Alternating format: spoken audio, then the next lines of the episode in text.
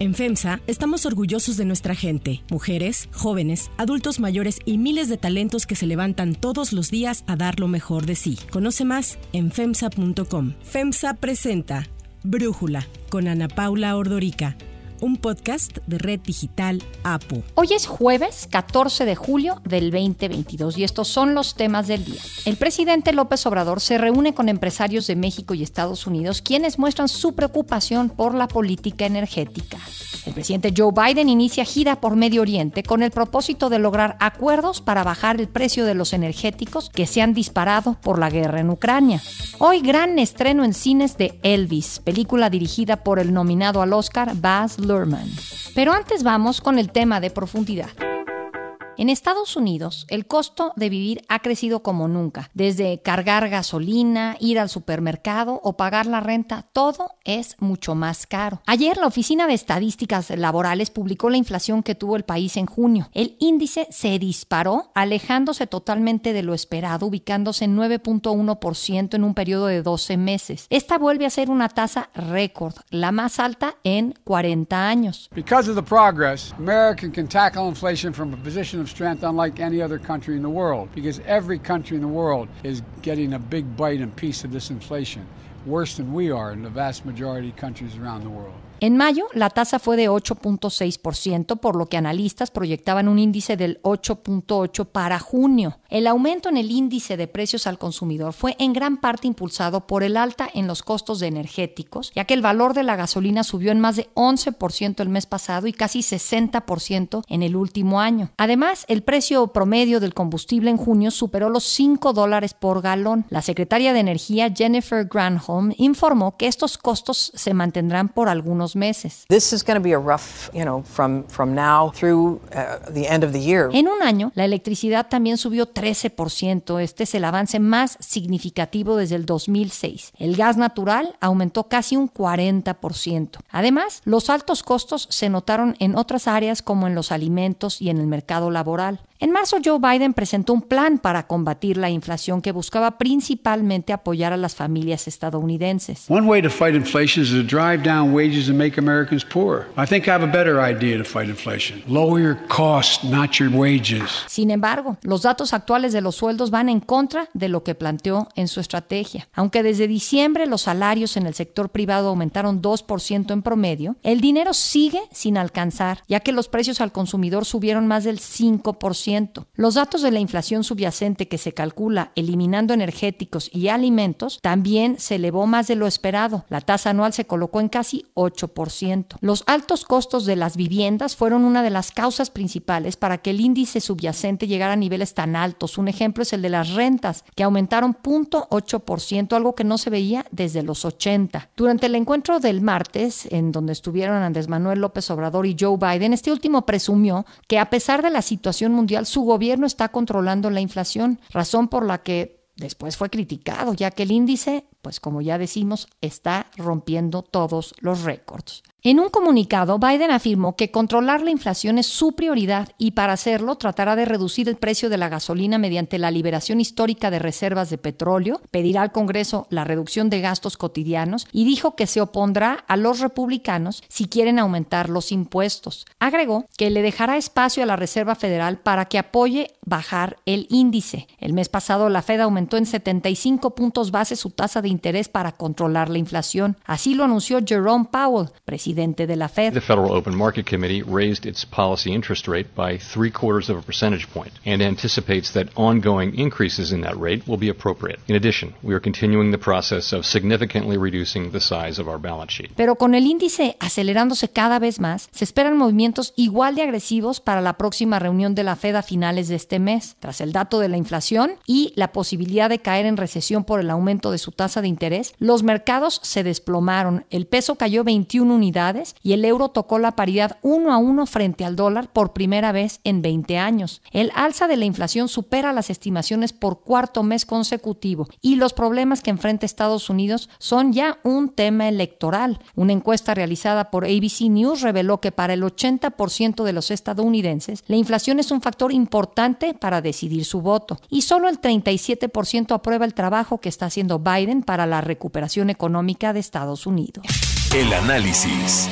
Para profundizar más en el tema, le agradezco a Jorge Suárez Vélez, economista, platicar con nosotros. Jorge, a ver, ¿qué está pasando? ¿Fue un desastre que el gobierno de Trump primero y el de Biden después repartieran cheques como locos? Pero yo creo que eso es solamente una pequeña parte de lo que explica tanta inflación. La realidad es que creo que hay un efecto importante que proviene de la pandemia en sí, es decir, lo que la pandemia provocó por un lado fue que la demanda por cosas se incrementara dado que la gente dejó de gastar en servicios, o sea, si nadie estaba viajando, yendo al cine, yendo a conciertos, etcétera, y tenían esa ayuda que provenía del gobierno federal en la mano, pues este demandaban más cosas en un momento donde la oferta también se redujo debido a que muchas fábricas estaban cerradas y había escasez de ciertos insumos, o sea que los precios se vieron presionados por los dos lados, por más demanda y menos oferta. Esto que naturalmente creo que se hubiera ido eh, normalizando conforme los efectos de la pandemia, digamos, se fueran absorbiendo, pues ahora eh, recibe dos temas que hacen que se agrave la situación. Por un lado, el hecho de que la invasión de Ucrania hizo que se elevaran los precios de energéticos, eh, generando incrementos en precios de gasolina, gas y todo tipo de, combustibles en todo el mundo. Pero además vimos el cierre de la economía china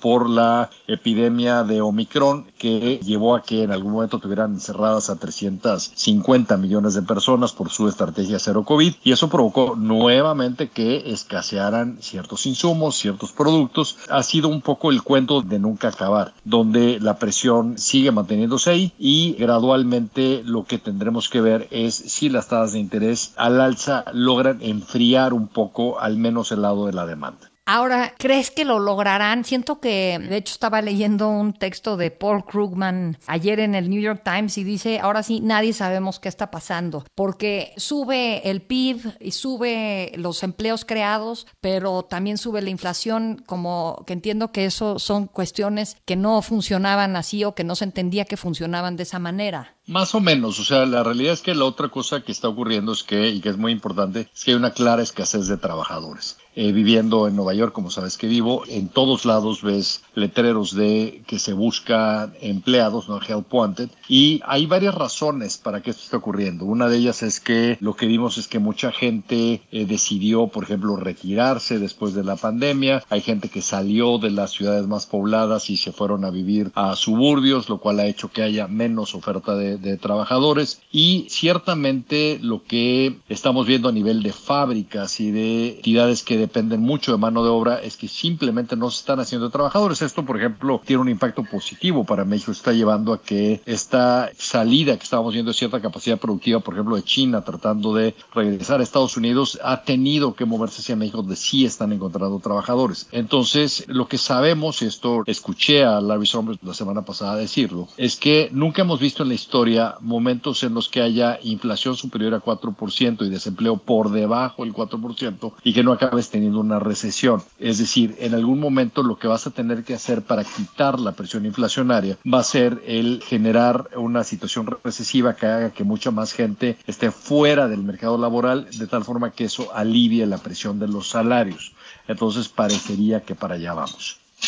Ahora, ¿qué podemos esperar en México? Ya sabemos que pues, siempre se dice que si Estados Unidos le da una gripita, México le da pulmonía. ¿Qué podemos esperar aquí? Yo creo que en términos de inflación, creo que seguiremos bastante alineados con lo que estamos viendo en términos de inflación en Estados Unidos. A diferencia de Estados Unidos, el precio de la gasolina en México se está subsidiando. Esto eh, creo que independientemente del efecto positivo sobre la inflación, es eh, un mal uso de recursos públicos porque a la gente que más le está pegando esta situación es a quienes menos recursos tienen, o sea, la situación de inflación en general. Y cuando subsidias la gasolina, pues lo que estás ayudando es a la gente más rica, que es la que tiene automóvil ya si eso le sumamos lo que dijo López Obrador de aparte este, subsidiárselas en la frontera a los estadounidenses, bueno, ya ni hablemos de eso, ¿no? Pero la realidad es que en el caso de Estados Unidos este ha sido un componente relevante de inflación que en México no tenemos, pero en lo demás pues estamos bastante alineados con eso. Yo creo que la otra pregunta relevante es qué pasa en términos de crecimiento económico. Por ahora lo que seguimos viendo en Estados Unidos es crecimiento o expectativas, digamos, de crecimiento positivo para este año, pero creo que cada vez se va haciendo más eh, posible que veamos algún nivel de recesión. O sea, yo creo que no eh, crisis como las que vimos, por ejemplo, en 2008, ni mucho menos, pero sí probablemente una desaceleración de la economía que podría permitir que se enfríe esta situación inflacionaria. Es decir, si tienes una situación recesiva, acaba teniendo más o menos el mismo efecto que tiene un alza en las tasas de interés, porque se reduce, digamos, la demanda y eso le quita presión a los precios. Y para el resto del mundo, estábamos viendo este dato de uno a uno del el euro que no ocurría pues desde hace 20 años. Esto siento que para Estados Unidos le va a resultar carísimo en materias de exportación, en, tema de exportaciones, pero quizás México puede aprovechar algo por ahí, ¿no? Mira, en el caso de Estados Unidos, el tener un dólar tan fuerte, de hecho, le quita un poco de inflación a la importación de bienes, se te abarata la importación de bienes, lo cual quita un poco de presión. Y yo creo que lo que estamos viendo con este euro a la par es más bien lo que está pasando con tasas de interés, es decir, Estados Unidos eh, ha sido más agresivo en alzas tasas de interés. Eso lleva a que se vuelva más, eh, más eh, atractivo demandar dólares para, por ejemplo, ahorrar en dólares a tasas más altas. Esto en, en Europa no se ha dado al mismo ritmo que en Estados Unidos. Son más atractivas las tasas en dólares que en euros y en parte eso es lo que está reflejando la fortaleza del dólar contra el euro. Algo similar podríamos decir del peso. De hecho, cuando la gente se pregunta por qué ha estado tan fuerte el peso, pues una parte tiene que ver con que en algún momento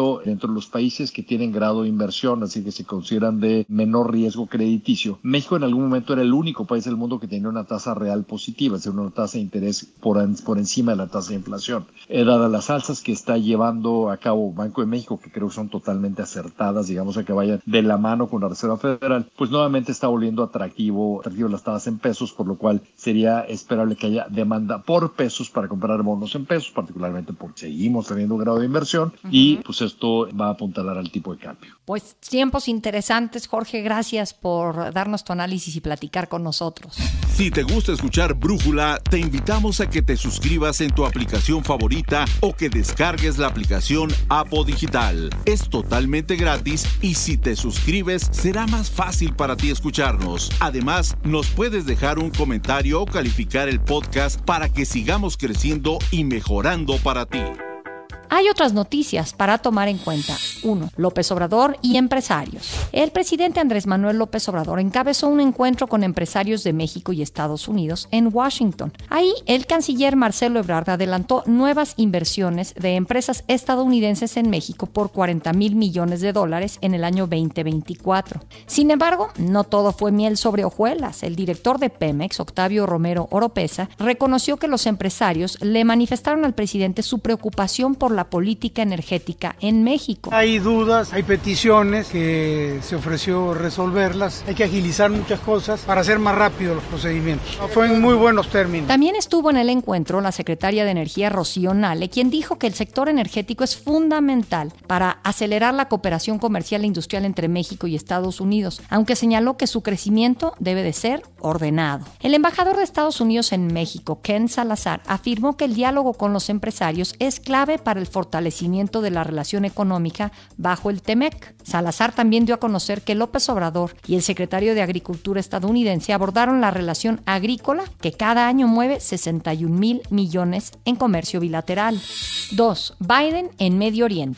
El presidente Biden mal se paró de la reunión con el presidente López Obrador que partió a una gira a Medio Oriente. Ayer aterrizó en Israel, iniciando así su primera visita a esta zona del mundo ya como presidente. Fue recibido en el aeropuerto Ben Gurion en Tel Aviv por el presidente de Israel Isaac Herzog y el primer ministro Yair Lapid, quien así se refirió a Biden. And it is a very personal visit because your relationship with Israel has always been very personal. You once defined yourself as a Zionist. You said that you don't have to be a Jew in order to be a, Zionist.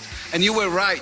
And in your case, a great Zionist and one of the best friends Israel has ever known. Biden sostuvo que las relaciones entre Israel y Estados Unidos son más fuertes y profundas que nunca. Mencionó temas a tratar como el de seguridad, defensa, tecnología e innovación, aunque lo central, lo que busca principalmente, es tratar de convencer a Israel de la necesidad de retomar las negociaciones con la dirigencia palestina y que acepten el acuerdo nuclear con Irán. Durante su gira, visitará Cisjordania y concluirá en Arabia Saudita, en donde se reunirá con el rey Salman y el príncipe heredero, Mohammed bin Salman, a quien cuando era candidato había descartado como interlocutor Biden tras el asesinato del periodista Jamal Khashoggi. El encuentro entre Biden y bin Salman, el verdadero hombre fuerte de Arabia Saudita, supondría un cambio en la política estadounidense. Se da por los altos precios del petróleo, del que el país árabe es el mayor exportador del mundo. Biden buscará presionar para que Arabia Saudita incremente su producción de petróleo para aumentar la oferta y lograr bajar los precios. Además, con su visita Biden busca contrarrestar la influencia china en la región.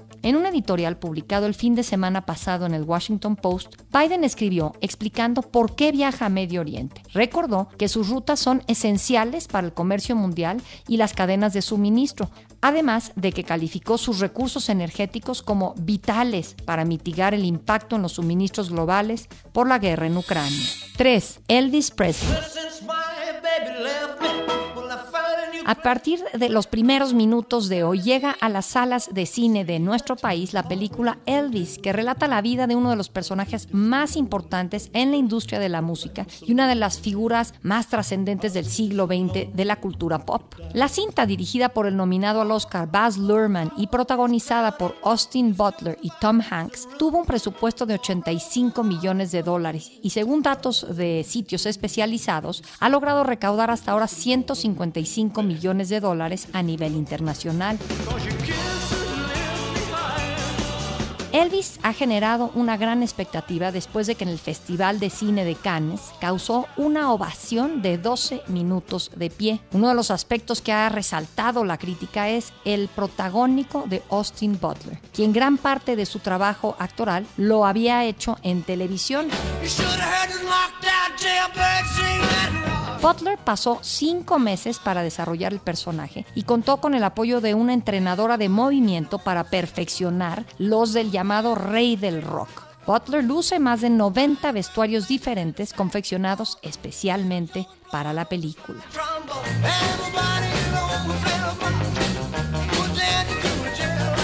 Yo soy Ana Paula Ordorica. Brújula lo produce Batseba Feitelson. En la redacción, Airam Narváez. En la coordinación y redacción, Christopher Chimal. Y en la edición, Omar Lozano y Cristian Soriano. Los esperamos mañana con la información más importante del día. Oxo, Farmacias ISA, Cruz Verde, Oxo Gas, Coca-Cola FEMSA, Invera, Torrey y PTM son algunas de las muchas empresas que crean más de 245 mil empleos tan solo en México y generan valor como parte de FEMSA. FEMSA presentó Brújula con Ana Paula Ordorica, un podcast de Red Digital APO.